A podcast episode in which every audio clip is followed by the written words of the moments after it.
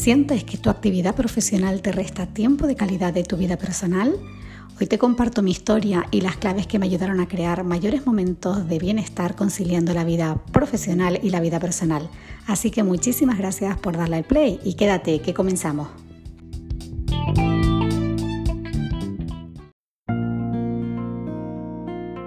Hola, mi nombre es María de la Fernández Zamora y estás escuchando Remocionate un podcast dedicado a todos aquellos aspectos que de una forma directa o indirecta influyen sobre tu bienestar emocional. Hola, bienvenidos a un nuevo programa, un programa que a mí hoy me resulta sumamente interesante, sumamente apasionante porque tiene muchísima chicha, por así decirlo. El tema principal, que es la conciliación entre la vida laboral, esas actividades profesionales y la vida personal, relacionado con esos momentos de ocio y esos ratitos que nos dedicamos a nosotros mismos, me parece tan, tan sumamente necesario que muchas veces damos por hecho que ahí está, pero no sé hasta qué punto realmente se materializa, que hoy quiero dedicar todo un programa a hablar de esto. Así que, para comenzar, permíteme contarte una historia, más concretamente mi historia. Hace unos años yo me dedicaba a la educación, era profesora de secundaria en activo y eso, claro, una vez los que son maestros lo saben, desde el momento que comienza el curso escolar hasta que finaliza prácticamente toda tu vida gira en torno a la escuela, a la preparación de dinámicas, a la preparación de pruebas, a las reuniones, a las actividades con los alumnos, con los padres. Y claro, es verdad que en, en todos sitios hay de todo, pero bueno, yo era una persona muy activa, muy implicada, me apasionaba ese trabajo.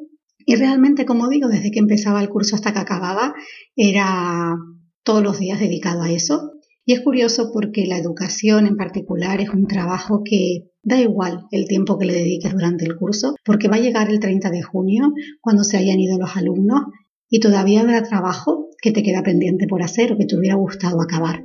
Así que con esta premisa quiero comenzar a la hora de hablar de este momento de conciliación. Yo trabajaba por la mañana, en horario de mañana, en un instituto, por la tarde dedicaba mi tiempo a preparar materiales, a ir a reuniones, a atender a los padres, alguna actividad con los alumnos y luego el fin de semana, pues por supuesto también había que continuar porque si no, comenzaba la semana siguiente pues ya pillada de tiempo. Entonces, ¿cómo buscar ese equilibrio entre sentir que cumples con tus obligaciones profesionales, con tu actividad profesional, de forma que tú te sientas a gusto y a la vez mantengas ese equilibrio por buscar espacios para relacionarte con tu familia, para relacionarte con tus amigos e incluso buscar espacios de actividad contigo mismo, ¿no?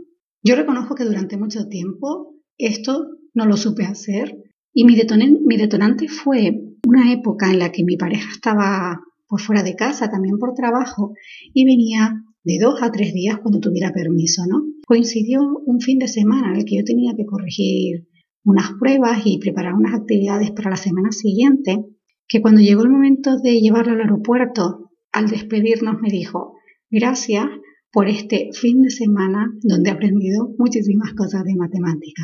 A mí ahí fue como que me hizo un clic, un clic profundo, porque me di cuenta que realmente las 48 horas que había estado en casa habían sido 48 horas en las que para él estar cerca de mí, para poder disfrutar de espacio juntos, tuvo que meterse dentro de mis actividades de trabajo. Y aunque sé que lo hizo con muchísimo amor y muchísimo gusto, ese no es el punto, no es el punto. Y ahí fue cuando yo comencé a cambiar. Y ya no te voy a decir la forma en la que hacía las cosas, porque el primer interruptor no está en el hacer. Ahí fue cuando yo comencé a enfocar mi mente de otra manera y sobre todo mis emociones. Y aquí va una de las cosas más importantes que es ese reenfoque mental y reenfoque emocional. Así que me parece no solo importante, es que no es importante, es algo más allá, es totalmente crucial e imprescindible, sea cual sea la actividad a la que te dediques, aprender a gestionar nuestros recursos, nuestro tiempo y sobre todo nuestras emociones para poder disfrutar de ambos espacios sin sentirnos culpables e irresponsables. Y aquí es donde creo que, por lo menos en mi caso, era el elemento clave, ¿no? Esa sensación de autoculpa, de, de sentir que no estaba cumpliendo ni con la actividad profesional ni con la actividad emocional y al final me enredaba en ese pensamiento, me enredaba en esas emociones y lo que conseguía era justamente perderme. Estoy segura que a medida que te voy contando esta experiencia, te puedes sentir identificado bien tú en primera persona o bien por alguien cercano a ti, porque sea tu pareja también, porque sea un familiar o incluso porque sea un amigo. Así que te invito a que compartas este programa para que pueda llegar a todas esas personas que de alguna manera igual les puede inspirar y dar un poquito de luz para comenzar a transformar su día a día y gestionar todo su tiempo, su mente sus emociones para poder disfrutar de esos ratitos de bienestar tanto profesionales como emocionales y personales de la forma más completa posible. Entonces, dicho esto, te preguntarás, vale Adela, ¿y dónde está la clave de todo esto? Primero es identificar qué está pasando, qué está pasando dentro de nosotros para comenzar a cerrar esos círculos. Es decir, para nosotros ser capaces de decir lo profesional va aquí, lo personal va aquí, e ir saltando de un sitio a otro como si fueran cosas totalmente independientes, eso es fundamental. Podríamos estar hablando muchísimo, podríamos estar profundizando muchísimo, tanto lo que va en el tema de la psicología, en el tema de la inteligencia emocional, pero yo me voy a quedar con las cositas más simples.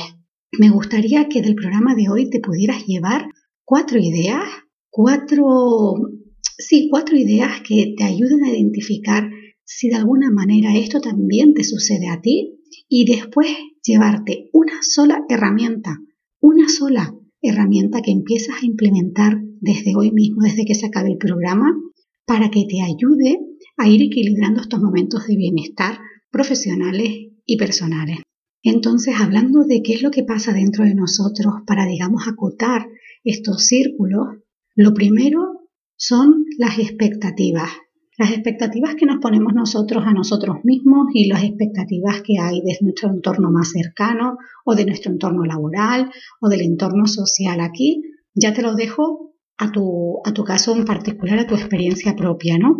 En mi caso, yo cuando pienso en lo que yo esperaba cuando dedicaba tanto tiempo a cumplir con esas tareas, era que yo tenía no que mostrar sino que demostrarme a mí y demostrarle al resto que yo podía. O sea, que yo tenía que poder con todo. ¿Cómo no iba a poder? O sea, si yo soy una mujer hecha de derecha, muy profesional, muy competente, muy resolutiva, ¿por qué no iba a ser capaz de acabar todas las tareas que tenía previstas y luego también dedicarle un rato a mi, familia o a, a mis amigos, ¿no? ¿Qué pasa? Que realmente esa falsa expectativa, o sea, esa exigencia de yo tengo que poder, lo que estaba haciendo más bien era autoboicotearme más que generándome momentos de expansión. Otro punto relacionado con esta frase que te acabo de nombrar también es la autoexigencia. Y aquí puede ser también que forme parte de tu educación o simplemente que tú hayas activado un programa de comparación donde tú digas, mira, si otros pueden, ¿por qué yo no voy a poder? Si hay personas que tienen X trabajo, que son empresarios o que mm, pasan 12 horas por ahí y luego son capaces de también disfrutar de la familia, porque yo no voy a poder, ¿no? El sentir que somos menos que otros o el sentir que podemos hacerlo peor, eso nos activa también esos mecanismos de actuación rígidos, ¿no? E inflexibles. Y al final, aquí volvemos a lo mismo de siempre. Realmente nosotros no sabemos ni lo que vive la otra persona, ni lo que siente, ni cómo se relaciona, ni cómo se autogestiona, absolutamente nada. Nosotros lo que tenemos es un mapa que nosotros nos hemos creado con lo que percibimos de la vida de otra persona. ¿Qué pasa? Que cuando empezamos a entrar en esas comparativas de si esa persona puede, ¿por qué yo no voy a poder? Si hay personas que lo hacen, ¿por qué yo no? Realmente te está saliendo de ti, te está saliendo de tu centro.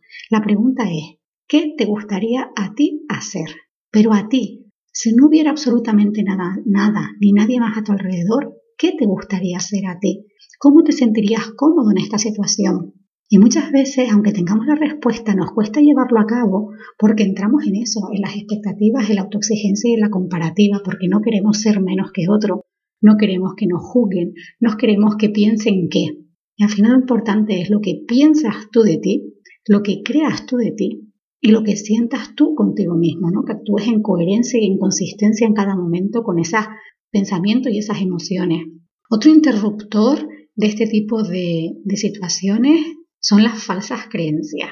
Y esto creo que está presente en absolutamente cualquier área de tu vida, porque al final todo empieza y acaba en la mente. Y aquí te voy a nombrar simplemente algunas ideas.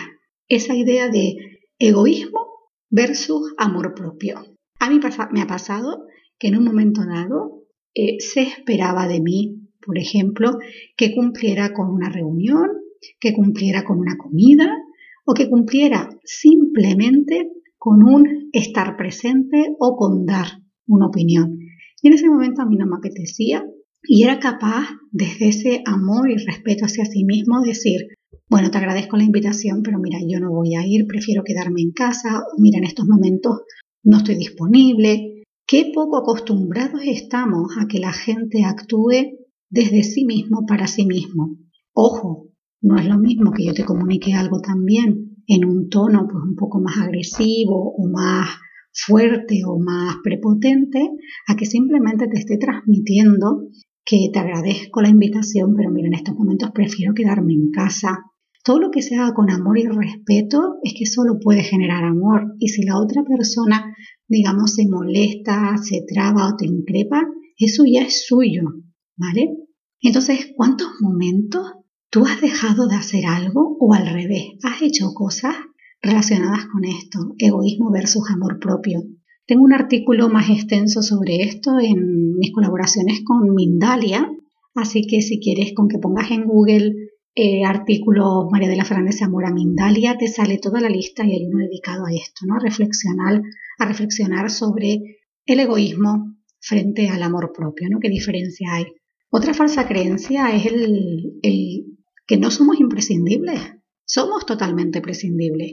Y muchas veces yo me encuentro con personas y yo, la primera que durante mucho tiempo así lo hacía, que en voz alta digo, claro que sí, sí, yo lo tengo claro, nadie es imprescindible.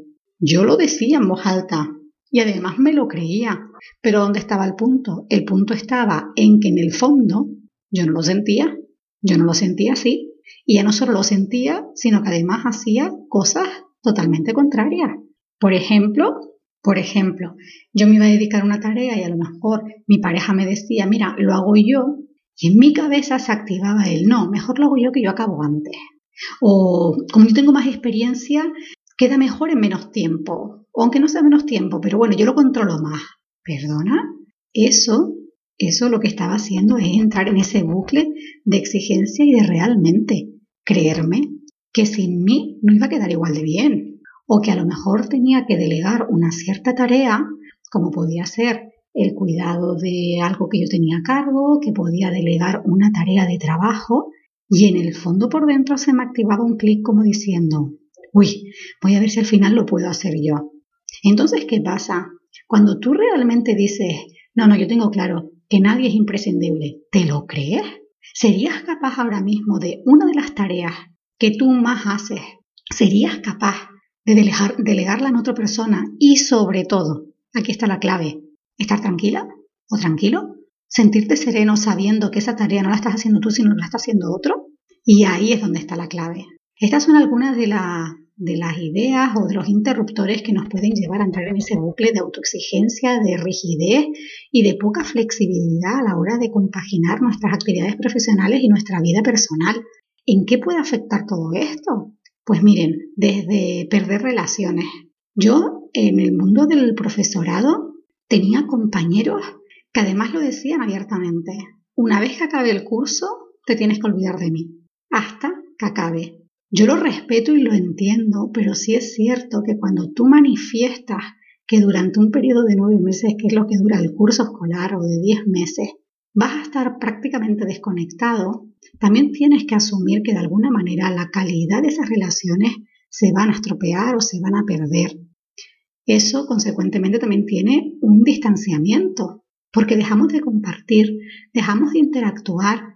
Entonces simplemente con una llamada de teléfono cada X tiempo, si el hecho de quedar físicamente te supone todavía mentalmente un sobreesfuerzo porque piensas que es mucho más tiempo que te va a restar calidad, una llamada, un mensaje, ahora mismo que están tan a mano los audios, un audio, ¿vale? Pero es súper importante buscar esos espacios para seguir manteniendo las relaciones de calidad que te interesen.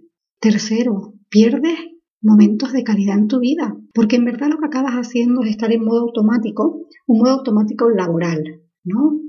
A lo mejor tienes que centrarte en disfrutar de una tarea, como puede ser, pues yo qué sé, un momento íntimo con tu pareja, un café con un amigo, y tu cabeza sigue rum rum en lo que le quedó pendiente de la oficina, está organizando todas sus tareas para cuando llega a casa y te estás perdiendo ese momento de calidad presente. Luego también cuando haces las cosas, la mayoría de las veces las vas a hacer como deprisa y corriendo porque aquí lo importante es como quitar otra tarea de la lista para pasar a la siguiente, ¿no? Y luego esto te lleva a plantearte si realmente eres tú quien dirige tu vida o simplemente sigues la corriente. ¿En qué punto estás? ¿Diriges o sigues la corriente. Así que esto es de alguna manera todas las claves que yo te quería compartir cuando nos está costando compaginar nuestra actividad profesional con nuestra actividad personal, nuestra vida emocional y que es sumamente importante que comencemos a integrarlas, pero diferenciando que cuando estamos haciendo uno estamos al 100%, pero que después existe un espacio para la siguiente. Así que solo te voy a dejar hoy una idea, un tip que te puede parecer sumamente sencillo, pero si eres de las personas que como yo era antes estaba metida continuamente en el run run del trabajo, aunque aparentemente sea tan sencilla, a mí personalmente me costó muchísimo y gracias a ella comencé a activar otros mecanismos que me llevaron a poder disfrutar de ambos espacios de forma plena. Así que esta herramienta que te voy a dejar es la siguiente. Te invito a que desde hoy mismo, desde que acabes este programa, dediques cada día 10 minutos, no más. Te estoy hablando 10 minutos de 24 horas que tiene el día. 10 minutos solo para ti. 10 minutos en los que desconectes el teléfono móvil. 10 minutos en los que te dediques a leer, a pasear, a escuchar música, a hacer una combinación de todas ellas, a escuchar tu respiración, a estar asomada a la ventana, lo que quieras, pero solo 10 minutos en los que estés tú contigo mismo. Es muy probable que al principio tu mente trate de salir de ahí. Es normal, ¿por qué? Porque eso estás metiendo a tu cuerpo en un nuevo programa que para él es una amenaza porque lo desconoce, pero poquito a poco tiene que entender que este es el nuevo programa que vas a instaurar, que es un espacio para ti.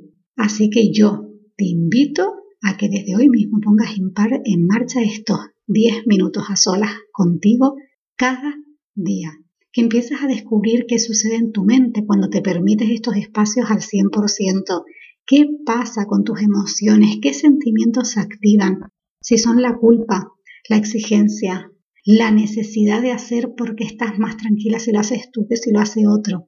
Todo esto es súper importante. Muchas veces cuando pensamos en, en esto, ¿no? De soy imprescindible, que es uno de los elementos claves en todo este proceso, no lo tomemos como algo negativo, sino como una oportunidad para conocernos más, para aprender y enriquecernos, porque cuando conectamos con todas esas emociones que se activan, descubrimos realmente cómo somos, cómo sentimos y quiénes somos y gracias a eso podemos después evolucionar y crecer transformando cada momento en momentos de bienestar. Fíjate, el cuidado con el interruptor este que muchas veces sale de, bueno, sí, yo voy a hacer esos 10 minutos, pero ahora voy a terminar esto y luego ya probablemente me pueda dedicar esos 10 minutos de mayor calidad. Cuidado con este interruptor, está muy asociado a la procrastinación, es esa falsa creencia de decir, Ahora, si acabo esto, la calidad que le pueda dedicar mejor, eh, mejor será después. Cuidado, cuidado porque eso es un autoengaño. El momento que tú quieras dedicarte con la calidad que quieras dedicarte es el que tú quieras en este momento, no es un después. Te invito a que te descubras en cada momento, que disfrutes plenamente de la hora que no te pierdas en decir que igual otro momento vendrá mejor después, que igual en otra ocasión, que igual más adelante, porque realmente, realmente lo único que tienes es este momento, no hay más, de que es una frase hecha, pero cuando realmente tomas conciencia de que ahora es el mejor momento para vivir, es el mejor momento para ser feliz, comienzas a articular nuevos mecanismos para potenciar, dirigirte hacia tu bienestar pleno, porque al final eso es lo único que importa. Te mando un fuerte abrazo, deseo de corazón que te haya gustado el programa de hoy y nos volvemos a encontrar en un próximo programa de Remocionate. Feliz semana. Hasta aquí el programa de hoy. Muchas gracias por estar y por escucharme. Si te ha gustado este podcast, te invito a que lo compartas y si quieres estar al día de todas las novedades y los nuevos programas, suscríbete a la lista de reproducción y sígueme a través de las redes sociales. Te mando un fuerte abrazo y nos volvemos a encontrar en un nuevo programa de Remocionate.